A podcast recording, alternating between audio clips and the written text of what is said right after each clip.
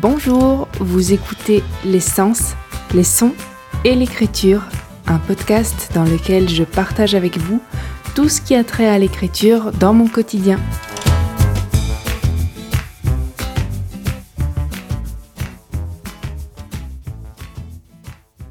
Dans l'épisode précédent, j'ai commencé à vous parler du travail éditorial sur mon livre L'île quimboiseuse. Et on replonge tout de suite dans les coulisses avec un enregistrement qui date du 7 février, dans lequel je vous raconte comment on a commencé à travailler avec David Giannoni le 5 février dernier. Voilà, voilà. Bonne écoute.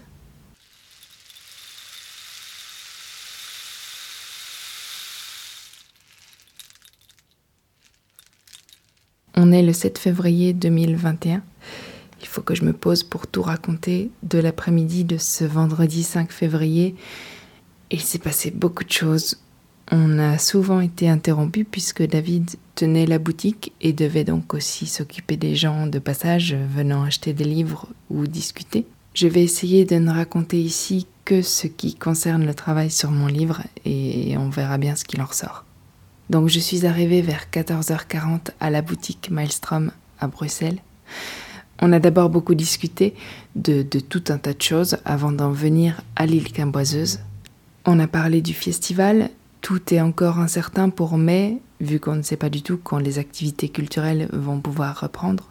Ensuite, un jeune homme est arrivé à la boutique, il voulait acheter une affiche qui était en vitrine qui disait Poesy is not dead.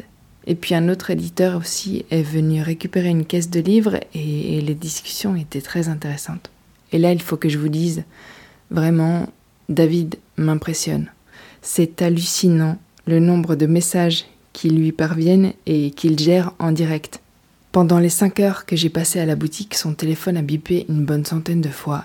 Je suis à peu près sûre qu'il a reçu plus de 100 mails sur la journée. Et quand on prenait une pause, il m'annonçait qu'il allait prendre cinq minutes pour désengorger sa boîte mail et cinq autres minutes pour fumer une clope. Le téléphone de la boutique a sonné plusieurs fois aussi. Je me souviens que cet été, il a pris des vacances seul et rien que pour lui. Je me souviens de ses messages sur Facebook où il disait qu'il ne répondrait plus aux mails avant telle date, notamment après le festival en octobre 2020. Mais, mais quand même, malgré ces pauses-là, je me, demande, je me demande souvent comment il fait, comment il tient. Moi qui ai tellement besoin de, de solitude et de calme. Ensuite, on s'est enfin assis pour travailler. J'avais déjà pris place à la table où j'avais travaillé avec Stéphane sur, euh, sur ma nouvelle en 2019 et David a pris le deuxième tabouret pour s'asseoir plus loin, dans le coin près du comptoir. Et il m'a dit Je vais me mettre plus loin et si tu veux, si tu te sens en sécurité, tu peux enlever ton masque. On a discuté de son projet en cours que j'ai peur de. que je sais que je vais très mal prononcer puisque c'est de l'italien et que je ne parle pas du tout cette langue. Al je sais pas où est l'accent tonique, bref.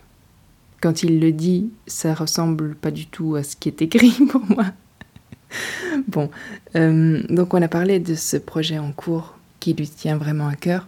Ça faisait aussi partie du travail. Il y avait une raison pour laquelle il a commencé à me parler de ce projet, une raison explicative. Il voulait me donner à voir sa façon de travailler.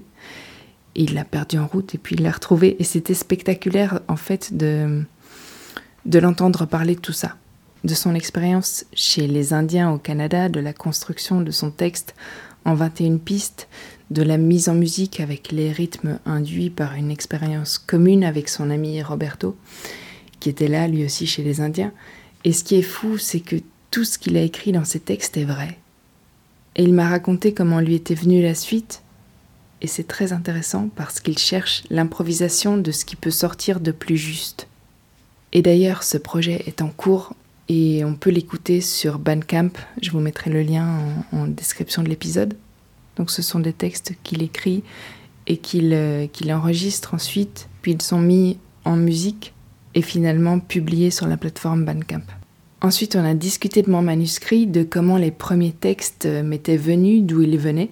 Et il m'a expliqué que chez Maelstrom, il n'y avait pas de ligne de travail toute faite, que généralement il sentait selon les textes, selon la personnalité des auteurs aussi, qui au sein de l'équipe conviendrait le mieux pour accompagner le texte vers la publication.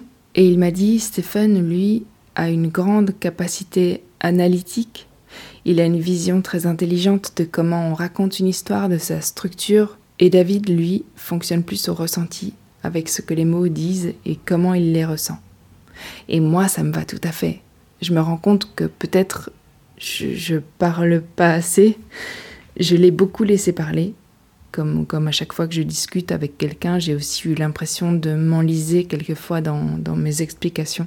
Et puis quand on a réellement commencé le travail sur le texte, il m'a dit que la seule façon de plonger dans le texte, c'était à l'oral. Je lui avais dit que j'avais surtout un problème avec le début du texte, que j'avais voulu en faire quelque chose de, moins brutal pour qu'on entre doucement dans le texte, puisque le premier chapitre est un aperçu, enfin une vraie plongée quand même, dans ce qui se passera ensuite.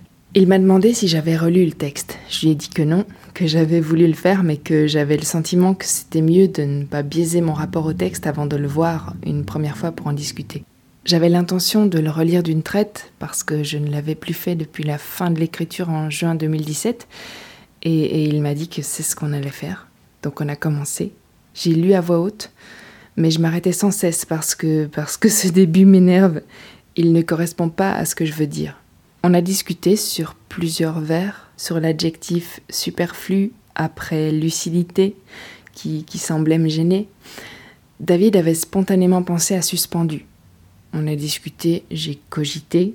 Il m'a aussi dit que ce que je lui avais raconté de la genèse du texte que j'avais enregistré sur mon vélo lui avait donné une idée. Et si les premiers mots que je m'étais dictés étaient ceux qui devaient venir en tout premier, comme un paragraphe zéro moins. Il m'a expliqué que dans le travail du souffle, on parle de zéro moins. C'est le mouvement juste avant l'action, quand on prépare ce qui va venir. Donc j'ai pris des notes, on a fait une pause dehors, et puis on est retourné travailler. Alors cette fois, il m'a demandé de tout lire sans m'arrêter parce qu'il avait l'impression que le début me bloquait vraiment. J'ai commencé et il m'a dit tout de suite Non, prends ton temps. Et c'est vrai que je courais après le texte. Parce que ce premier chapitre, c'est comme un marathon, c'est comme quelqu'un qui court à reculons sans, vraiment vouloir s'échapper et qui va droit dans la gueule du loup tout en lui parlant. Et le rythme devient petit à petit très haletant. Je me suis calmée, j'ai lu, et à chaque fin de chapitre, je faisais une pause et il disait continue. Et je continuais. Je soulignais les mots sur lesquels je butais et puis je continuais simplement à lire. Et là, j'ai retrouvé mes mots, mes sauts de ligne. J'ai retrouvé le pourquoi j'avais écrit tel mot à tel endroit. J'ai retrouvé mes personnages tels que je les avais laissés et, et le sens de mon histoire dans laquelle tout s'écroule à chaque fois que quelqu'un s'excuse. Aujourd'hui, je me demande si Marcel, Marcel Moreau, avait fait attention à ces détails. Au chapitre 5, le téléphone a sonné pour la deuxième fois. Comme David m'avait déjà dit de continuer la première fois, j'ai pas marqué d'hésitation et puis quelqu'un est entré dans la boutique et j'ai terminé le chapitre au moment où une deuxième personne est entrée dans la boutique. Alors David m'a dit de, travailler un peu seul sur le début qui coinçait pendant qu'il s'occupait des, clients. Ça a duré un certain temps, une troisième personne est entrée. Donc j'ai travaillé, j'ai relu longuement, j'ai souligné, j'ai entouré des trucs qui me, qui me gênaient. J'ai rêvassé, et quand on s'est à nouveau retrouvé seul, il m'a demandé comment j'avais senti ma lecture. Je lui ai dit qu'après le début, tout s'était mis à couler. Évidemment, il l'avait senti aussi. Il m'a dit que pour l'instant, c'était mieux de, de, travailler sur la même copie que je pourrais réécrire si je le sentais, mais qu'on réimprimerait plus tard. Et il m'a donné un conseil très précieux. Filtrer le cérébral. Il a dit, trop souvent, la tête se mêle du cœur ou du corps mais chacun doit se mêler de ce qu'il a à faire. Et ça vaut pour tout. Parfois, c'est le cœur qui se mêle de la tête. Et il a dit aussi, il faut retrouver le centre de gravité. Essaye de filtrer le cérébral. Balayer, mais tu n'es peut-être pas encore prête pour balayer le cérébral. Donc, pour l'instant, essaye de filtrer.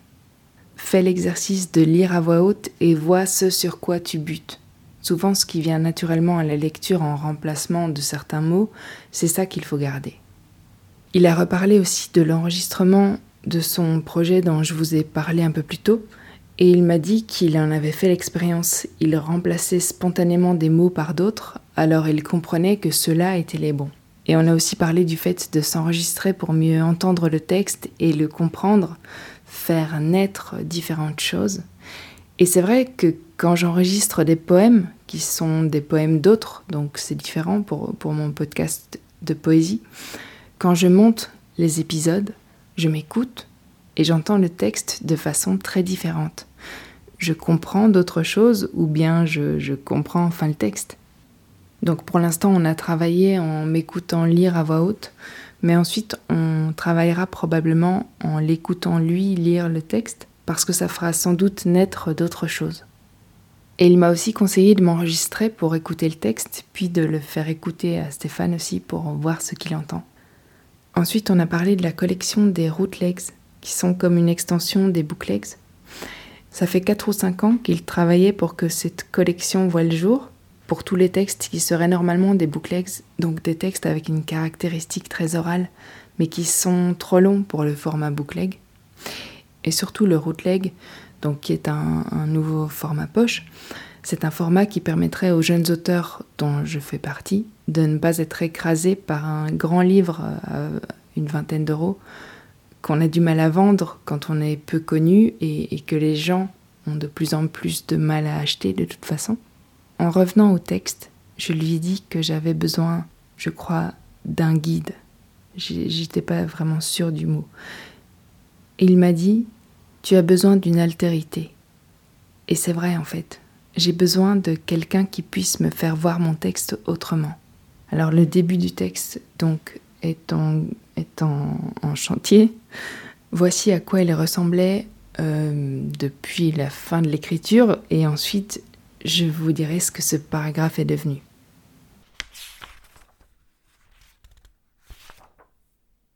Vois, vendredi qui s'embrase, et son soleil rouge qui plonge en pleine mer. C'en est fini de nous, déjà fini l'illusion blême de l'étoile brûlante, four crématoire pour lucidité superflue. C'en est fini de vous, les jolis cœurs, même caparaçonnés les mélancoliques déracinés, les fêtards endimanchés, les touristes débranchés, les putes bon marché. L'île se rassemble, concentre ses forces pour apprêter les rangs, pour appâter les sens égarés, errants.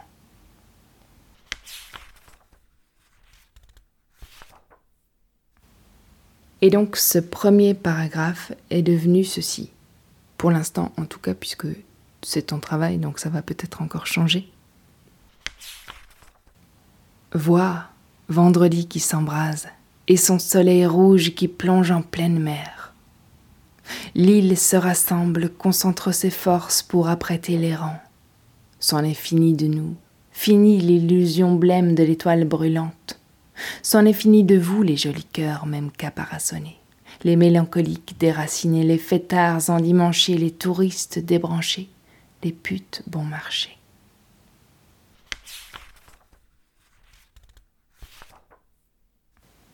Voilà donc un aperçu du, travail en cours qui est peut-être plus parlant aussi en voyant le, texte écrit, puisqu'on a fait des changements qui sont parfois de l'ordre du, changement de place pour les vers, ou bien juste un mot qui saute, enfin ce genre de choses. On a aussi discuté du titre, L'île camboiseuse. Il pense que c'est beau, mais qu'évidemment euh, ça va questionner et, donc il faudra l'expliquer en quatrième de couverture. Et moi j'ai justement repensé au fait que je l'explique directement dans le texte en fait. Dans l'un des derniers chapitres, je pense que j'ai écrit L'île quimboiseuse, jeteuse de sorts, quelque chose comme ça. Pour le vocabulaire que, que j'ai mis à la fin, il pense que c'est une bonne idée de le garder parce qu'il y a vraiment des mots qui sont inconnus à la plupart des gens mais il faudra enlever tous ceux qui sont un peu plus familiers et mettre une explication sur le pourquoi je mets un lexique à la fin. Et alors avant de partir, il m'a aussi offert un livre de Sorab Seperi, Histoire de lune, d'eau et de vent. C'est un poète iranien dont les gens là-bas connaissent les poèmes par cœur. David m'a expliqué que mon rapport aux mots lui avait fait penser à lui et que peut-être ça pourrait m'aider dans mon travail sur mon texte. Apparemment, ce poète avait des mots qu'il aimait particulièrement il les mettait chacun dans une boîte, et quand il était en manque d'inspiration, il ouvrait deux boîtes et mettait les mots ensemble, d'une façon ou d'une autre, dans un verre. Ça m'a vraiment touché qu'il m'offre ce livre, Et donc je vais me pencher là-dessus, sur ce, sur ce poète que je ne connaissais pas du tout. Et alors hier, enfin cette nuit, à 1h38, j'ai terminé d'écrire tout ce que j'avais à raconter sur cette journée dans mon journal. Puis j'ai relu les quatre dernières pages de mon livre en recherchant l'endroit où je disais l'île quimboiseuse dans le texte. Et, et ça m'a troublée. J'avais le cœur serré par cette fin qui m'a tellement bouleversée à l'écriture. Je me dis que peut-être il faudra écrire un mot aussi sur, sur quelque chose qui a inspiré euh, un passage très important dans le livre et en même temps, je sais pas, j'ai pas envie de j'ai pas envie de lier concrètement cette histoire au réel. Je sais pas si c'est très clair, mais je, je peux pas vous spoiler toute l'affaire.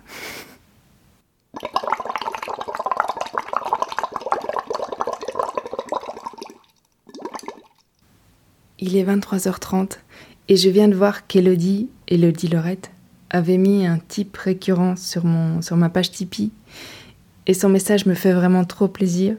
Je suis vraiment une boule d'émotion ces temps-ci, encore plus que d'habitude. je crois que je me serais mise à pleurer si Stéphane n'avait pas débarqué dans la, dans la cuisine de façon inattendue. Elle a écrit sur ma page Merci pour tout le contenu que tu partages. Merci pour les discussions. Merci pour les belles réflexions que tu m'apportes. Merci.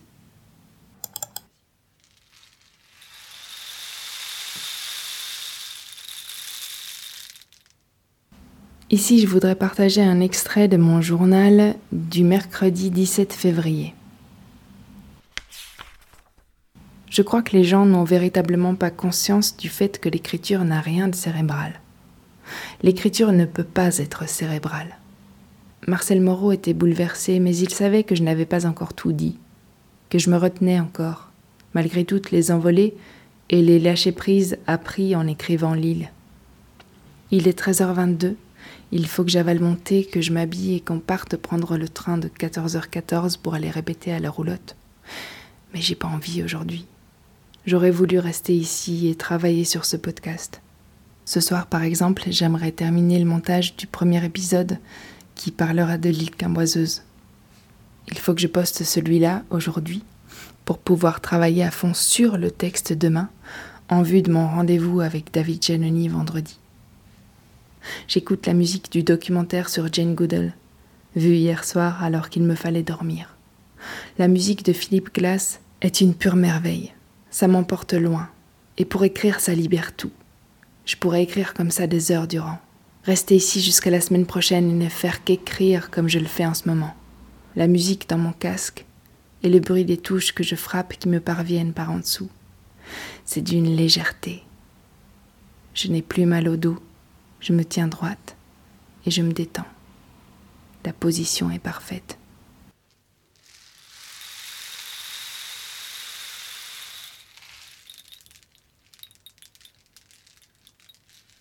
Un autre extrait de mon journal du 18 février 2021. Je m'apprête à relire toute mon île d'un coup. Un peu de stress. L'heure n'est pas idéale. Mais on y va quand même. On y va. Minuit 45, j'ai relu. Ça m'a pris 2h22. Ma voix s'est brisée à la page 109. J'avais du mal à continuer à lire. Je ne m'y attendais pas. Je ne m'attendais pas à être émue comme ça. Puisque c'est moi qui l'ai écrit. Puisque je savais déjà ce qui allait se passer. Et puis la fin, comme d'habitude, la boule au ventre. J'ai du mal à finir le texte. Je ne sais pas à qui le dire à part à Stéphane car je ne veux pas paraître prétentieuse. Mais ce texte est beau. Tout est à sa place. Tout fonctionne. J'ai réussi à dire ce que je voulais dire. Peut-être qu'il faut retravailler certains passages ou trouver comment mieux amener certaines choses, mais j'ai peur de tout à coup dénaturer ce qui est venu de mes tripes. J'ai la sensation que l'état de flux pour ce livre-là est parti. Si je l'atteins à nouveau, ce ne sera pas le même, car j'ai tant changé depuis l'écriture. Est-ce que je rendrai service au livre en le reprenant vraiment? Je ne sais pas. J'ai l'impression que les changements minimes seront donc des changements induits par le cerveau. Je sais ce que j'ai voulu dire et il y a deux ou trois passages qui restent un peu trop flous. Peut-être que j'aimerais qu'on comprenne mieux d'emblée de quoi je parle vraiment, mais est-ce vraiment énigmatique? Je ne sais pas. Est-ce qu'on comprend ce qui se passe réellement à la fin du chapitre 8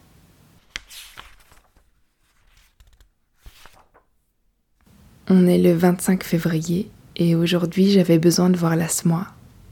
Je suis retournée dans les bois, j'aurais dû prendre mon micro d'ailleurs, et avant même de, mettre, de me mettre à chercher, j'ai retrouvé l'endroit où j'ai enregistré les premières bribes dont je parle dans le premier épisode de cette saison 2. Vous vous souvenez, je vous avais raconté que j'avais emporté mon iPod dans les bois et que le premier enregistrement datait du 12 mars 2016. On entend la semois dans le fond d'ailleurs. Eh bien, je suis retournée là-bas. Et c'est fou, j'ai retrouvé cet endroit où tout démarre, au niveau de l'écriture je veux dire, et c'était il y a pile cinq ans. Aujourd'hui avec David Giannoni, je suis en pleine relecture de ce futur livre et je viens de, de retrouver les racines de ce texte dans mes propres racines. Bon voilà, c'est tout ce que j'avais à dire. Ça fait un bien fou de, de, sentir toutes ces odeurs familières. Et puis j'ai croisé une seule personne au cours de ma promenade, le voisin qui habite en face dans, le village, qui m'a parlé de son amour pour la semois, pour Cormac McCarthy et Barjavel. Et c'était, c'était vraiment une belle parenthèse.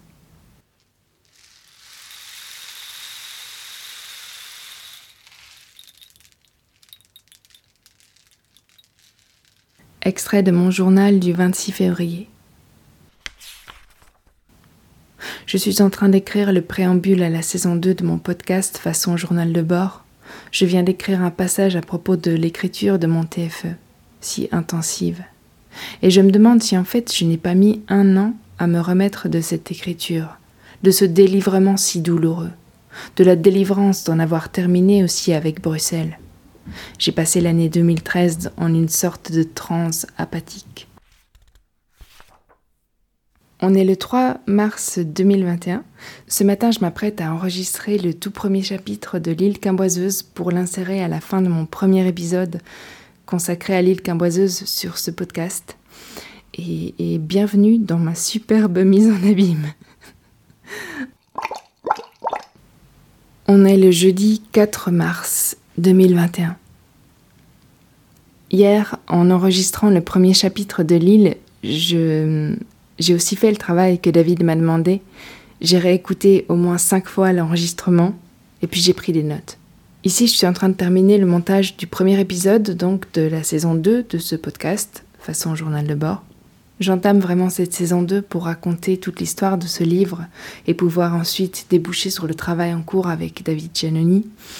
J'espère que l'épisode ne sera pas coupé à cause de la musique qu'on entend en arrière-plan dans, dans l'enregistrement qui a donné naissance à mon texte. J'ai inséré ce son bizarre et essoufflé, un truc très personnel, mais je crois que c'est essentiel de balancer ça là. Ce sont vraiment les tout débuts de l'île et c'est comme ça que tout a commencé. J'ai mis quelques semaines à retrouver la musique que j'écoutais et qu'on entend donc vaguement sous ma voix et ma respiration. J'écoutais en fait l'album Shutters Nation des Baby Shambles en boucle et j'étais particulièrement fan des premières chansons de l'album. Alors aujourd'hui il pleut et il fait à nouveau plus froid, après des jours de soleil printanier et des températures trop hautes pour la saison. Je me rends compte à quel point le soleil m'a fait du bien. Mais ce temps gris de novembre aujourd'hui, ça me fait du bien aussi. Ça me, ça me rassure. Et c'est un temps idéal pour le montage et l'écriture que je dois faire aujourd'hui. J'ai aussi reçu mon exemplaire du premier livre édité par Le Sabot. C'est en fait une anthologie qui reprend les cinq premiers numéros de la revue littéraire Le Sabot. Et j'avais écrit dans les numéros 2, 3 et 4. Oui, c'est ça. Et donc, on peut y retrouver les, les, les trois textes écrits dans ces numéros. Et je vous mettrai le lien dans la description de l'épisode si ça vous intéresse.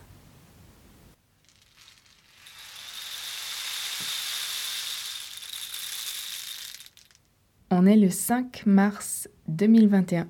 Hier, j'ai publié le premier épisode consacré à l'île Quimboiseuse. J'ai donc publié l'épisode dans lequel je raconte comment a commencé l'écriture de ce livre. Et vous n'imaginez pas le, le, courage que ça m'a demandé de dévoiler tout mon intérieur comme ça, j'en ai eu mal au ventre toute la journée. Et depuis hier soir, je reçois des messages, des messages très très touchants de gens touchés et des messages qui alimentent volontairement mes réflexions comme on alimenterait un, feu dont on aime la chaleur. Et donc merci à vous pour tout ça, vraiment merci. Il y a les messages de ceux qui ont besoin qu'on leur rappelle que les tripes peuvent primer sur le cerveau, que c'est en fait essentiel à la création. Et je crois que c'est un peu le sous-titre de cette saison 2, si pas du podcast tout entier. Je me demande si ce n'est pas aussi parce que j'ai besoin moi-même de me le rappeler sans cesse, dans ce monde où on fait sans cesse l'apologie de la vitesse, de la productivité, parce que pour produire plus, plus vite, il faut utiliser son cerveau, s'imposer des horaires et brimer son corps quand il revendique sa liberté. Certains diront peut-être que je résume un peu vite les choses, mais en fait, chaque fois que je pense aux détails dont je suis témoin, rien qu'en regardant les gens passer par la fenêtre, ben j'en reviens aux mêmes conclusions, parfois élargies, parfois complétées, tout ça, aux mêmes conclusions quand même. J'ai aussi reçu un message sur Facebook d'une auditrice dont la bienveillance m'a énormément touchée. Elle me disait Vous choisissez soigneusement les mots que vous utilisez et j'adore ça. Je suis donc un peu intriguée par l'expression que vous reprenez dans vos podcasts Je vous partage. C'est sans doute un choix de le dire ainsi plutôt que je partage avec vous, et j'aimerais comprendre pourquoi ce choix.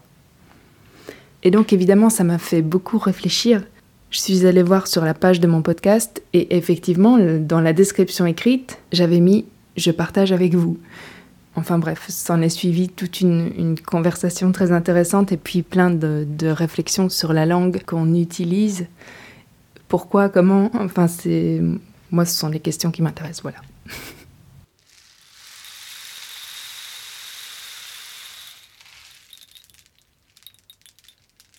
On est le 9 mars et je commence une nouvelle journée dans la tête d'une ancienne version de moi-même. C'est vraiment comme ça que je le ressens. Je l'ai déjà dit dans ce podcast dès les premiers épisodes, je suis très encline à la procrastination et ce que je ne vois pas n'existe pas. Alors, déterrer les choses et les mettre sous mes yeux pour enfin y travailler me demande des efforts surhumains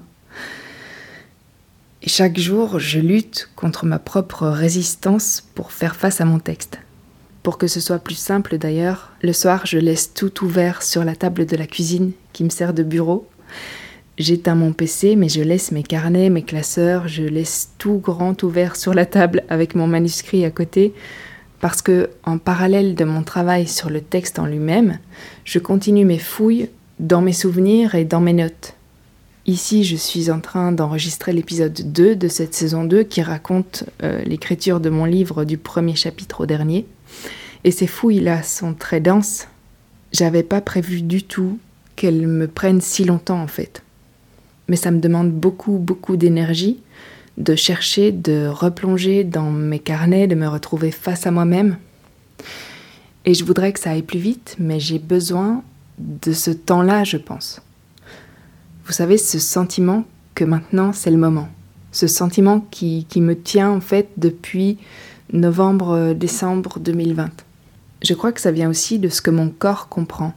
De plus en plus, j'ai cette pensée, je crois que bientôt, je ne serai définitivement plus celle que j'étais il y a cinq ans. Et celle que j'étais il y a cinq ans était déjà en train de se détacher doucement de mon moi de, de 2014 et 2015 celle que tous ceux que j'ai connus à Malte ont pu rencontrer.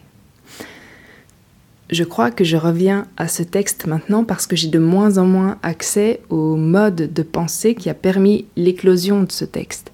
Et d'un autre côté, je sais que je peux atteindre des dimensions encore plus profondes que celles qui régissent ce texte. Mais je crois que je les atteindrai autrement, si je me laisse assez de temps et d'amplitude de, mouvement. En tout cas là, il est temps de boucler la boucle peut-être aussi parce que d'autres mots doivent sortir qui sont retenus par ce livre-là, euh, ce livre que je n'ai pas encore tout à fait laissé partir. Peut-être qu'en acceptant son départ, je laisse la place à des textes encore plus grands. Je ne sais pas. Je sais pas si j'en aurais jamais terminé avec l'île.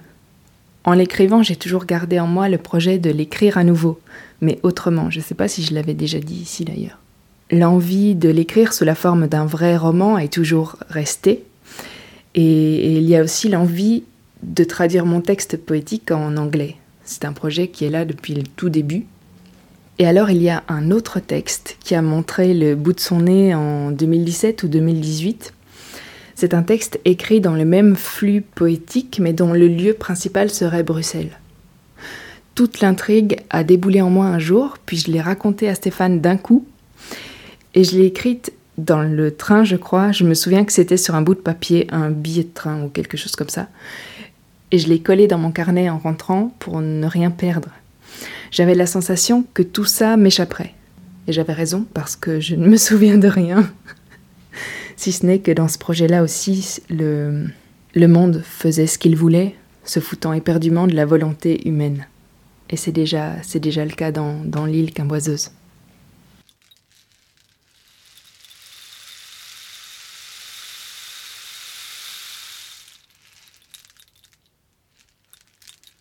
Retour au présent avec la moi du montage, on est le 31 août. Ce matin, j'ai eu un rendez-vous avec Juliette Dehoux qui s'occupe de la diffusion des livres euh, chez Maelstrom. C'était super chouette et j'ai hâte de vous en parler dans un prochain épisode. Je voudrais encore une fois remercier chaleureusement mes tipeuses sur ma page Tipeee. Merci à Elodie, Sophie, Camille et Céline. Merci pour vos mots doux, vos encouragements. Et merci aussi pour les quelques échanges qui me nourrissent à chaque fois quand vous venez me voir pour me parler sur Instagram ou sur Facebook. On avance, on avance vers la sortie du livre et j'ai vraiment hâte, j'ai vraiment hâte d'y être. Je vous raconte évidemment la suite des aventures de ce livre dans le prochain épisode. Et je vous souhaite une bonne journée, une bonne soirée, une bonne nuit et à bientôt